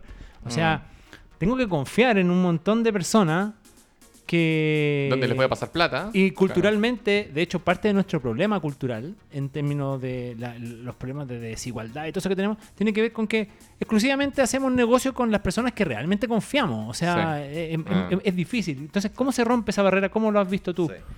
Y bueno, y viceversa. Eh, a- a- a- eh, también hay que añadir que los chinos es lo mismo. Y de, de hecho, incluso es más. Es más de confianza. A ver, el chileno cuando va, generalmente lo que se va a encontrar es con un chino que te dice, vamos a tomarnos algo. ¿Qué dijiste? Dijo no, eso, bueno, eso, bueno. eso, eso yo creo que es medio cantonés, medio japonés, pero no sé qué habrá dicho. Bueno, ahí Es que después- ayer, ayer justo estuve con Mauro. Y, da- él hacía la diferencia entre un cantonés y un, Y un chino. chino. Entonces lo estoy. Eh, Eso estoy es demasiado cantonés, no hablo cantonés como, como lo hace mi amigo. Eh, solo, solo mandarín. Lo que pasa es que, claro, efectivamente uno llega y te dicen, oye, pero vamos a tomarnos algo. Oye, pero llego mi libretita para empezar a trabajar. No, Claro. no, no, no. Vamos a tomarnos algo, un café, un té. Ellos no son mucho de salir en la noche a, a emborracharse eh, como uno podría pensar. eh, tal vez en antiguo. Hoy no es tan, tan así. Día, eh, de, de día vamos a tomar un café, un té conozcámonos, eh, preséntame tu propuesta, pero en otro ambiente, no nos quedemos en la oficina. Después vamos a comer, vamos a almorzar. Luego de varias semanas, uno empieza a, a conocer al chino. El chino se quiere mostrar también y conocerte. Va a haber una vez que te va a querer ver borracho, tal vez una vez para ver cómo te comportas en la realidad. ¿Cuándo te comportas? Cuando te Esa es la verdad, esa es la verdad. de verdad. Oye, oye, qué increíble, mira. ¿eh? Oye, Oye, mira, está muy mira. interesante, sí. Es bien sí. interesante. Por eso yo no hago ven. negocios con Diego. Yo lo conozco de verdad, señores. Exacto. Y él también a ti. Y no solo una vez, fueron varias veces que lo Sí, viste. sí, sí, sí, sí. Y, y entonces, justamente el chino quiere verte eh, eh, en esa situación y ya empieza a tomar confianza. Y yo creo que viceversa, el chileno ya también lo ve al chino, ya lo conoce más. Mm. Eh, un punto importante también en la negociación es que el chino es bien pragmático para ya cuando tú trabajas. Es, hablemos de precio, cuánto vale inmediat- inmediatamente. Uno también como chileno, como medio extranjero, eh, occidental, te, te cuesta hablar de precio de inmediato y valor y, y uno Mm. se rebusca y se complica entero. Era una barrera, claro. Allá uno se acostumbra a que el precio es lo primero y después vemos, si no, ¿para qué vamos a Qué seguir bueno, eh, claro. tomándonos café y té y almorzar y cenar? Es, es. Y carretear. Y carretear. si estamos más o menos muy lejos, difícil carretear y difícil Claro. de salir. Entonces eso también uno se, se- eh, es, es bien chocante para una cultura eh, occidental y la chilena más aún somos medio complicados para Mm. hacer Pa' hablar de plata nos y cuesta, directo, sí. sí. y directo. Eso al Mm. emprendedor también le cuesta porque Escucha, mi guaguita, pues es mi, es mi cereza, pues. En mi Mm. cereza va a estar diciendo en el precio el tiro. Si Además estoy- que todos aprendemos que vender hay que, hay que, hay que Negociar que, no, y que hablar del valor de, de todo eso. O sea, ya eso viene después. Tal cual. Y yo creo que el chileno se ahí choca un poco al principio, después ya le toman la mano. Y, como digo, ¿por qué comencé con el tema de la comercialización? Porque ya llevamos varios, varios años. Eh, hay mucho exportador que ya está trabajando con los chinos y que desconocemos. Eh, es bastante... eh, en volumen son términos siderales. Estamos exportando más del 35% de toda la exportación al, al mundo a China. El 35%. Imagínate, Estamos de muchísimo. cuatro de cada, casi 4 de cada 10 eh, Manzanas, container, claro. manzanas se Ah. van a... Claro, tengo acá los números. Eh, 366.645 toneladas de eh, 1.100.000. Ahí está. claro, Ahí está. eh, un 36% más o menos. Luego viene Estados 26. Unidos con más o menos un 33%. Claro. Oye, Mauro, ¿cómo, Sí. ¿cómo nos ven los chinos como emprendedores? ¿Nos, nos identifican que somos chilenos distintos, que tenemos un ecosistema un poco más avanzado? El- ¿O más bien somos como nos, nos ven a veces los, los norteamericanos? Somos, Latinoamérica es un país, en el fondo. son todos iguales. ¿Hay alguna diferencia? ¿Cómo nos ven? Sí, eh, eh, a ver, En términos de emprender. eso. sí, respecto a la segunda comparación, eh, el chino sí identifica eh, en mayor medida al chileno que los norteamericanos. Ok. ah, eh, estadounidense. Eh, el chino dice Chile, ah, buen vino, buena fruta. Y, y son cumplidores. Esa es mi, prim- mi primera impresión. Eh, Ok. Tienen ya, nos caracterizan de alguna forma. Buenísimo. Eh, Por lo tanto, es más fácil levantar capital, hacer negocio, etcétera, etcétera, ¿no? es más fácil levantar capital, nos ven como personas serias. Ellos identifican culturas dentro de este gran Latinoamérica. Igual, para negociar en grande hay que ir en bloque. A ver cómo es eso. a ver, negociaciones, negociaciones en grande, por ejemplo, cuando uno va a ver un tema de levantamiento de alguna arancel, por ejemplo, en bloque uno trata de negociar, va con Colombia, va con Perú, va con eh, eh, países aliados o empresarios que estén ubicados en otro, en otro, en otro país. Pero normalmente cuando tú vas eh, como chileno, te dicen, ah, chileno, yo he tenido buena experiencia con, con los chilenos, cumplen, son, los, son serios, nos ven como serios, como responsables y, eh, y nos distinguen. Ese es un aspecto importante, que hay una, el, el- el chileno, ah, sí, yo sé dónde estás. Saben Mm. también mucho geografía. Los chinos estudian mucho, se memorizan todo. Son, eh, eh, su forma, de, eh, su eh, manera de educar es mediante la memorización. Eso es la cultura china. Entonces se aprenden el mapa de memoria, saben dónde está Chile, que también cuesta con otros países lo que sabemos, dónde Sí, está Chile. eh, No, sé, no, no, no los lo tan- Los chinos lo sí saben. saben que está ahí en el costado, que dicen tan largo Chile, todas esas características que no Mm. Que, que podemos, que otros países pueden determinar de solo mirar el mapa, y Claro. los chinos lo tienen clarísimo. Mira, lo encuentro súper interesante y también se conecta un poco con lo que recién estábamos comentando de esta diferenciación de las personalidades de, de- de los emprendedores en diferentes países de Latinoamérica. Eh, tú dices que, claro, que conocen bien al chileno, que lo tienen bien diagnosticado, ¿cierto? Como alguien cumplidor. ¿Es así con el resto de los países de Latinoamérica o acaso sobresalimos? Eh, hay algunos que van al, al debe, ¿eh? Ya. Hay algunos, algunos Eso quería saber países- Peña. ¿A, sí. a quién va a tirar a partir el Peña? ¿Para qué? ¿Para qué? Claro. Esas comparaciones desagradables. No, pero quería saber cómo, cómo nos están percibiendo en un Sí, mercado tan importante sí. para el chileno como, Oye, como el el- chino. No voy a dar nombres, pero sí hay algunos que los miran. Ya. Oye, Mauro no solamente sabe mal. de China, eh, Mauro estaba bien metido también en todo lo que tiene que ver con la modernización tributaria. Eh, la tributación también en las plataformas. Y ahí me gustaría también. Ay, metámonos en eso, sí, metámonos en eso porque. Ay, ¿En qué estamos? Pero en eso? espérate, una pregunta.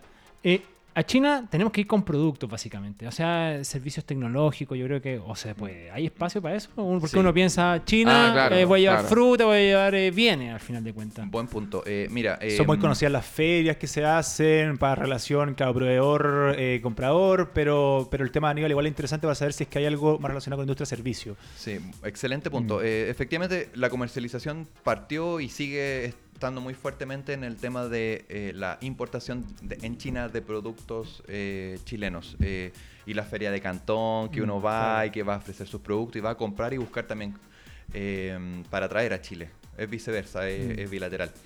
Ahora, respecto a los servicios, yo diría que hace dos o tres años empezó este boom de China conectarse al mundo. No sé si han visto este tema de ProChile, que se está em, eh, iniciativas de instalarse em, prestadores de servicios mayormente digitales en otros en otros Sí, países. yo eso. Entonces, eh, China hizo, en, en China se hizo un Chile Week el 2019, el año pasado, donde eh, startups chilenas fueron a mostrar sus plataformas en Beijing. Se hizo un parque tecnológico donde se reciben eh, em, eh, emprendedores extranjeros y los emprendedores extranjeros pueden mostrarle a los chinos, decir, mira, este es mi producto, esta es mi solución, con valor agregado. Tecno- de base de tecnológica. base tecnológica. Y les fue súper bien. Les fue súper bien. En ese. Chile hubo un día completo eh, para los seleccionados por eh, Pro Chile a mostrar su, Mira, su, innovación. Y O sea, como vitrina, tremenda vitrina, pues qué bueno que se estén abriendo canales. Mm. tal cual. Entonces, hay parques tecnológicos en China, en, principalmente en, en Beijing, y se están abriendo otros donde reciben eh, eh, em- nuestros emprendedores de Mm. también plataformas digitales, no solo eh, exportadores de, de fruta, por ejemplo, o de otro, otro material, otro producto, y puede mostrar su, su innovación. Increíble. Y sí, respondiendo entonces, yo creo que último, el último tiempo Hay espacio. hay espacio. Mira, para los chilenos. Ahora volvamos. Ya se me olvidó. No. Relacionado a las plataformas No, digitales. no, no, no, Sí, que- sí. cla- claro, quiero, quiero saber en qué estamos Sí. con eso, con la, con la modernización tributaria en las plataformas, también cómo se va a cobrar eso, ¿hay algún cambio? ¿Qué, se- qué, qué es lo que se ve para adelante, Mauro? Sí, eh, a ver, el tema partió por lo siguiente. eh, Muchas plataformas digitales extranjeras operaban en distintas partes del mundo. eh, y dado ello, la OSD, la OCDE, la organización que, que somos parte hace ya un par de años y hemos cambiado los estándares chilenos para operar en el, en el concierto local e internacional, em, lo que pidió a los países es graben las operaciones de plataformas extranjeras en sus países, en sus eh, jurisdicciones locales. Ah, Entonces mira, comenzó así, parte mundial. Ahora, la modernización tributaria ten- tiene una cápite, ahora eh, recientemente publicada la semana pasada, em, tiene una cápite de justamente estas plataformas extranjeras digitales, llámese eh, Netflix, eh, Spotify, todas las, las que normalmente utilizamos todos. Eh, no tributaban en, en Chile. Dijeron, oye, ¿cómo vamos a de- eh, grabarles con impuestos a estas plataformas? Porque van a, a Chile y no pagan impuestos. ¿Cómo se buscó? Primero, el proyecto de ley que se presentó ya hace un tiempo atrás venía con una... un- eh, se grababa estas plataformas digitales con un impuesto indirecto del- de base de, eh, de tasa del 10%. Discusión, se discutió, dijeron no me tinca que sea un impuesto indirecto separado, ¿por qué no lo grabamos con IVA? Y ahí hubo un cambio en la discusión en el Congreso. Entonces pasó al Estatuto IVA de valor agregado a grabarse con un 19% tasa normal común del IVA y pasa a ser un impuesto IVA. Entonces, ¿cómo se graba estas plataformas digitales eh, que hemos mencio- mencionado de su- eh, suministro, de, de, mm, de- de entretenimiento, streaming, como, le, como sale la norma, y se graba el 19%? Ahora, todos preguntan, ¿cómo yo voy a estar cobrándole si están basados en Irlanda? Eh, Claro, eso te iba a no? preguntar ¿Cómo yo. se- ¿Cómo se ha reflejado en el día a día de la No, persona? no, yo como Estado, ¿cómo sé cuánto Claro. tengo que grabarlo? Claro. Lo, lo que pasó fue, ¿cómo, cómo Ese, primero computa- ese computador no lo tenemos. cobramos a Mm. ese... ese- la- el proyecto de ley decía, ok, los bancos emisores de la tarjeta o del medio de pago iba a retener, el, así partió, iba a retener ese, ese impuesto del 10% en esa época. Fue buena idea. igual. Buena idea, pero había un pero. Que decían, eh, ¿qué pasa si un chileno saca una tarjeta prepago en Europa, en Chile, en China o en Estados Unidos? Y la usa afuera y la usa, no es una tarjeta emisora en Chile. Entonces no había forma de que el banco retenedor, eh, BCE, no que voy a nombrar sea. nombres porque van a regresar a enojar algunos pacos. Em, eh, cualquier, cualquier emisor de- del plástico eh, no, iba, no, no iban a ser grabados o eventualmente Era una forma de, retenidos era una forma de eludirlo, digamos. Claro, entonces empezaron a pensar ya cómo se colocaron cuatro supuestos eh, de base para grabar esos, esos eh, impuestos IVA hoy. No es solo el emisor de tarjetas de bancarias chilenas, sino que el consumidor, para que se grabe, tiene que tener al menos el IP en Chile. Yo vi en la discusión, decían, pero espérate, si el IP de- del usuario en, en Chile, yo puedo estar en un VPN. Nuestro, yo creo que los que están ahí al otro lado escuchándonos van a entender de inmediato que el- un- uno puede utilizar un VPN, un Virtual eh, eh, Protocol Network, en- y te va a salir que estás en Hong Kong, estás en Estados Unidos metiéndote y utilizándolo. No solo, es, no solo el IP, también puede ser que tú estés como consumidor em, el GPS, ya que te pueden rastrear que tú estás utilizándolo en Chile, entonces se configura el hecho grabado IVA. Y eso empezaron a colocar supuestos y cubrieron de, algu- de alguna manera todos los supuestos para que el usuario efectivamente pague em, Ya, pero, el, el- en Chile. ya, pero el problema es, ¿el fisco tiene esa capacidad de...? De controlar esa cuestión, yo creo que no. ¿no? Ahora, el tema es que hay una.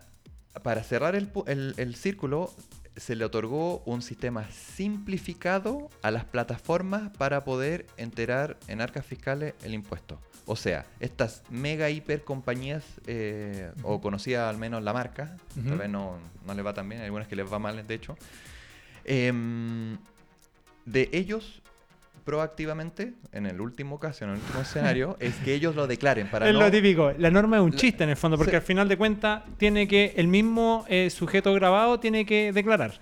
Bueno, Porque no tenemos la capacidad de fiscalizar al final de cuentas. Al final el sistema chileno es declarativo, o sea, yo tengo que Sí. ir, a- todos nosotros, tenemos Sí, que ir al impuesto in- interno a declarar, Sí, es más o menos similar.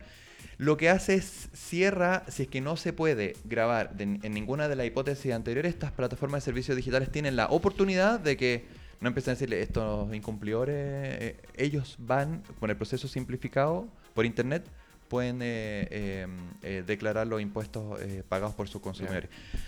Eh, efectivamente, vamos a ver qué, qué ¿Cómo sale, funciona, cómo claro? funciona, porque, Mm. como digo, se publicó la semana pasada pasada. Sí. en el diario oficial, es ley. Esta norma entra en vigencia en junio, porque dice las normas transitorias en tres meses desde publicada. Entonces, en, el- en Eso junio- aplica para todo, para todo el- para toda la reforma. ah, eh, eh, eh, solo para esta parte de las Ah, digitales. Hay unas partes que eh, el primero de enero, por ejemplo, la impuesto a la renta, empiezan a, a- a- a- a- a dar, eh, está en pleno efecto el primero de enero de 2020. Entonces, todo este año vamos, vamos a tener que ver al, al año tributario 2021 em, todos los efectos que, No, y además que to- todos los otros países también van a tener que solucionar de alguna manera. Y probablemente, como, como decís tú, Mauro, se van a tener que poner de acuerdo entre todos y armar alguna red de control que sea distinto. Como por ejemplo, uno podría llegar al extremo de decir, oye, toda plataforma que esté arriba en Internet tiene que pasar por algún proceso donde yo pueda fiscalizar y controlar los ingresos de eso y a, a nivel mundial lo va a poder hacer. Pero claro, toda esta, toda esta reforma primero- va a ir probando, va a ir probando hasta que encontráis la forma de hacerlo. Pero por lo menos, a mí me parece justo, en, en mi opinión, que sí esté grabada. Ese es un punto de justicia, porque decían Claro. las plataformas nacionales, eh, hablemos de las que se constituyen en Están Chile. obligadas a Están obligados. Yo me acuerdo el no caso tienen cómo de... esquivarlo. Tal cual, habían casos de plataformas chilenas y las extranjeras que sí se basaban en Chile. Pensemos que son plataformas extranjeras que no tienen ni siquiera una, subsidiaria. Claro, claro, claro. No tienen la Mm. compañía, entonces... La, está la Aquellas que tienen oficina en Chile, sí o sí pagan. Claro, cual. entonces la otra... Pero ahora, el ejemplo, ¿es malo el ejemplo del ministro que dijo que en la competencia de... El blockbuster. de blockbuster. No Pero-. Blockbuster, es que me- escogió el Es que peor viajó- ejemplo, el peor ejemplo. Era tan malo el ejemplo que Diego lo posteó en sus redes sociales. ¿Ah, sí? Así de malo era el ejemplo, porque No. eh, o tal vez eh, volver al futuro. Eh, Ah, Claro. terrible, terrible, terrible. Y- Oye, Mauricio, eh, disculpa, mira, sí, es que hay un, hay- un tema que creo que, que es inevitable que toquemos, dado el contexto global, eh, por medio del coronavirus, ¿cierto? Y las implicancias que está teniendo en los diferentes bancos, en el dólar, ¿cierto? Eh, y, y te lo pregunto más que nada como, como dada tu experiencia, ¿cierto? Eh, realizando diferentes tipos de negocios y relaciones internacionales con China, eh, ¿qué tanto puede afectar esto, en tu opinión, obvio, eh, al mercado chileno, eh, tanto ahora, en los bolsillos también de los diferentes emprendedores, las personas, eh, y a largo plazo? ¿Cómo, cómo ves la situación? Eh, si es normal que pasen esto, si estos escenarios de incertidumbre también duran, son cortos, un poco para que nos explique a nosotros también a la gente que está interesada en, en saber un poco más cómo va a influir esto. Sí, eh, a ver, el tema del el contexto internacional tenemos que pensar que viene de antes. Eh, hay que ver un contexto que de, guerra, de guerra comercial que partió ya hace un par de años, donde veíamos una economía fuertemente tocada por una, por una batalla entre estos Goliath, donde nosotros efectivamente estamos tan interrelacionados con ambos, sobre todo China, obviamente, para nuestros exportadores, donde eh, em- vemos una crecida en, la- en las tasas de aranceles, en la cadena de suministro, empiezan a encarecerse lo- los productos y el mercado en general. Entonces, después, bueno, pasa lo que pasa con, con eh, eh, eh, para Chile, para el caso de la, de la suspensión de APEC, eh, finales de año pasado, Claro. donde justamente teníamos la oportunidad de nuevamente insertarnos eh, o al menos potenciar eh, oportunidades para, para Chile en, el- en el concierto interna- internacional. Y ahora en el, en el año nuevo chino llega este, este tema del coronavirus, donde efectivamente ya los mercados financieros eh, decaen fuertemente. Vimos eh, la semana pasada ya Wall Street da sus primeros signos de enfermedad. Literalmente el coronavirus no solo ataca a las personas, sino que los mercados eh, de capitales internacionales, Mm, claro. y lo más importante. Eh, hay miedo y hay temor a lo que pasa en el futuro. Eh, yo creo que efectivamente eh, todavía no sabemos cuáles son los efectos, si van a ser al mediano o a largo plazo, pero mi, mi opinión, eh, si me la preguntas, es, es creo que hay más factores, no solo el- Claro. no es solo el- es es una de las razones fuertes para que gatilles, como la, la gota que Mm, rebalsa el sí, vaso, sí. pero yo creo que hay un tema más profundo. Hay que pensar que la re- las- crisis financieras globales eh, van de tanto en tanto, no es que... eh, Veníamos con ingredientes, veníamos- con sí, ingredientes, le- sumando, estamos sazonando, sazonando. Son ciclos. que Son ciclos. El Ah. 2008, 2009, yo recuerdo la crisis financiera cuando, cuando explota, cuando eh, se, se deja se deja quebrar a, a, a Lehman Brothers, eh, se rescata a la empresa aseguradora ING, que bien lo Mm. sabe eh, eh, Diego, em, se, se le rescata y dicen, bueno, ¿habrá sido solo eso o era, era, era, una, era algo más... eh, ¿Fue tal vez un ingrediente o la gota que rebalsa el vaso o venía de antes? Creo que puede ser que esta, esta crisis financiera o crisis internacional o que se avisora pueda tener eh, eh, más, más cosas, más, más ingredientes que solo la que Sí, sea un, Que, un o sea, no es el coronavirus exclusivamente. De hecho, el mismo coronavirus no te mata, así que te matan más cosas que el coronavirus. Sí. eh, de hecho, veníamos con es la analogía. Sí.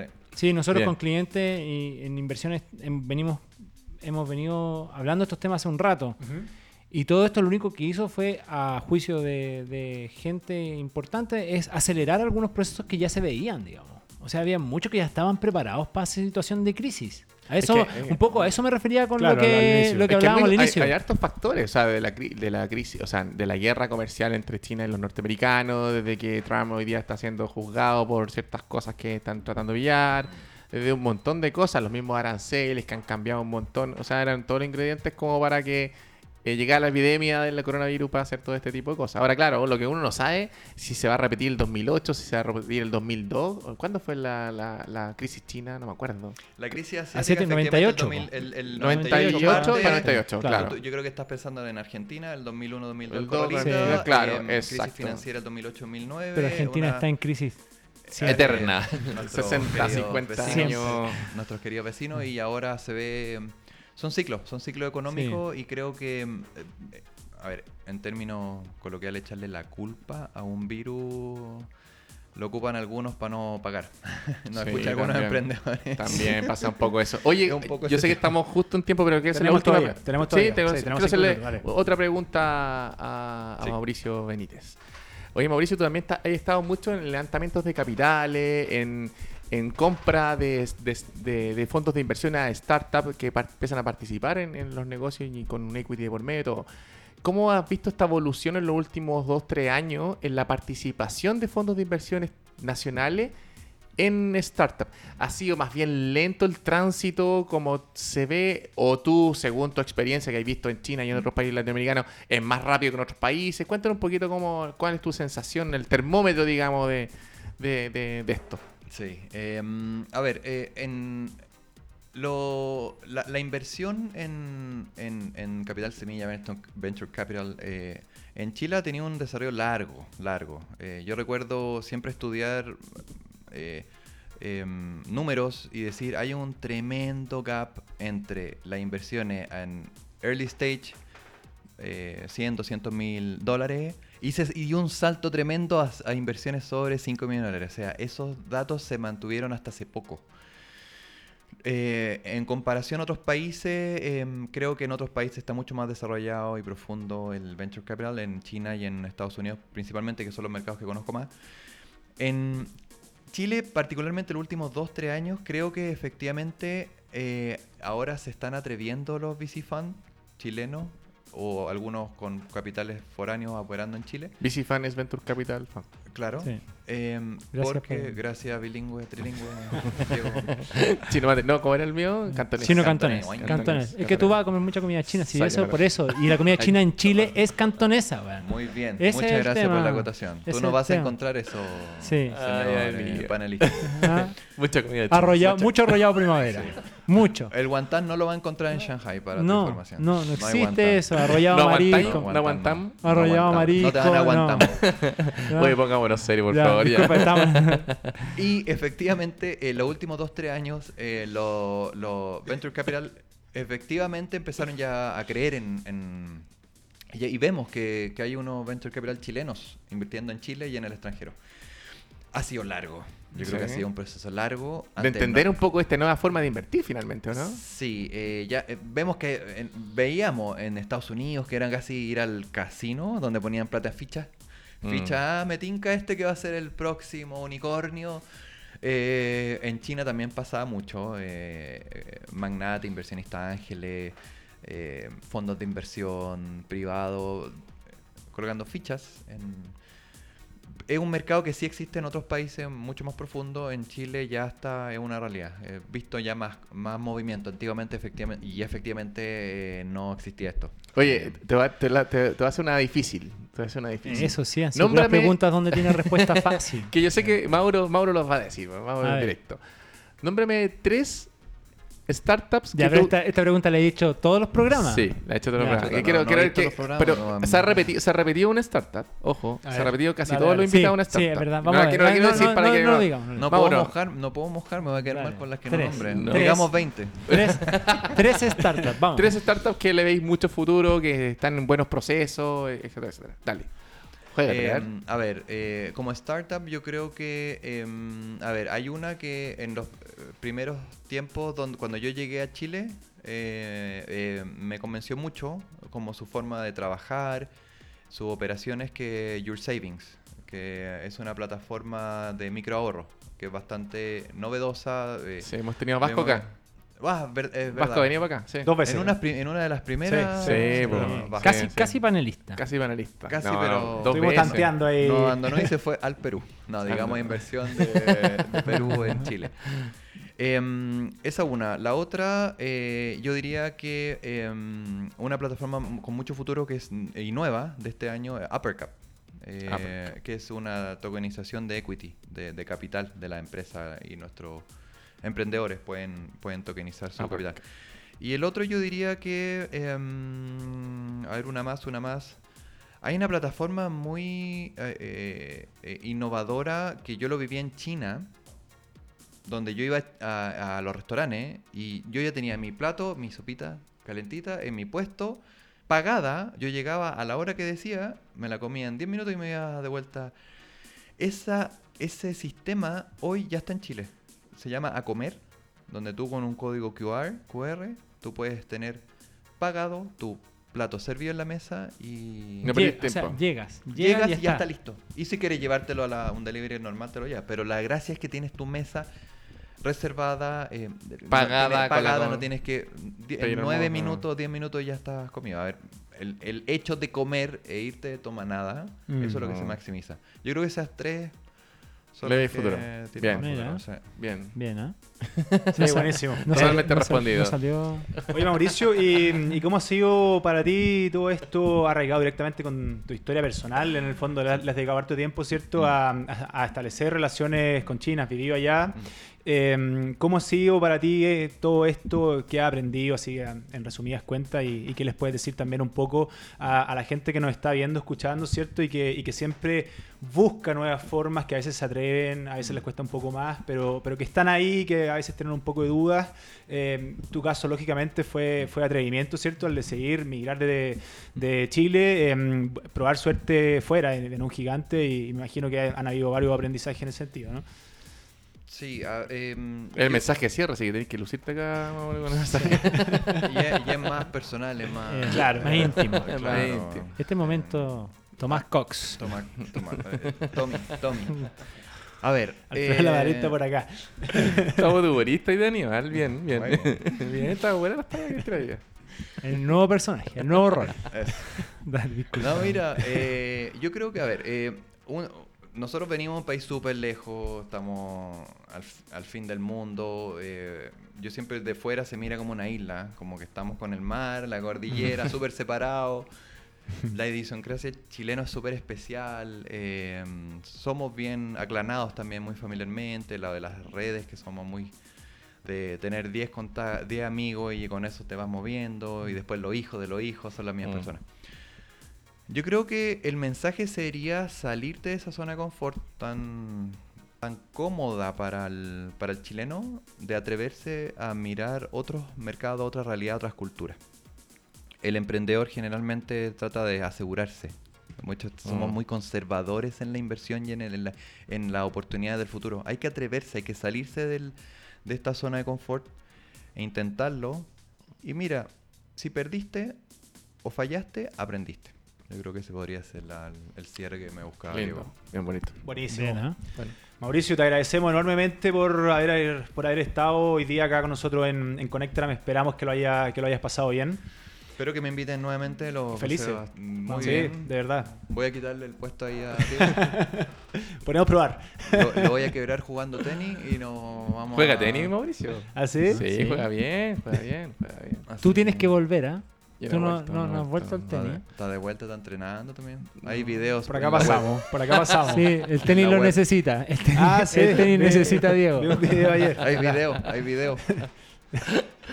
Me tocó, hoy- me tocó hoy día, ¿cierto? No quiero hablar mucho de videos de tenis y Diego porque me trae unos recuerdos no muy, verdad. Ah, no muy positivos. Estamos hablando de otro tema. Estamos Te dio guaraca, ¿verdad? Saltemos esa parte. Saltemos, saltemos esa Estamos parte. hablando de otro tema, Oye, por favor. La música, mira la Escucha. música. Ya Gracias. Max. Gracias, Max. Me sacaste una que estaba media complicada.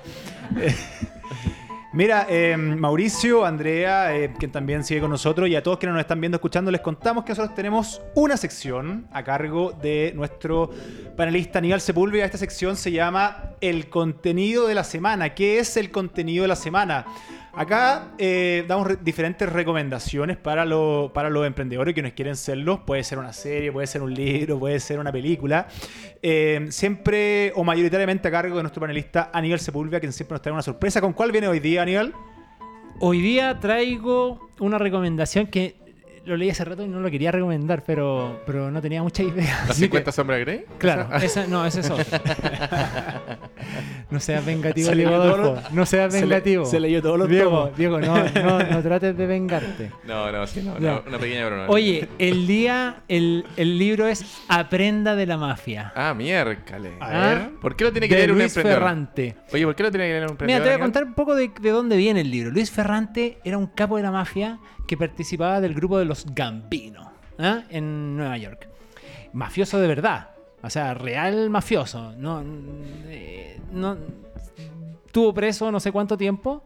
eh, por eh, extorsión, asesinato, o sea, un, mafioso. Un malo, malo, malo, de verdad. Y en la cárcel, en su periodo de prisión, se dedicó a leer.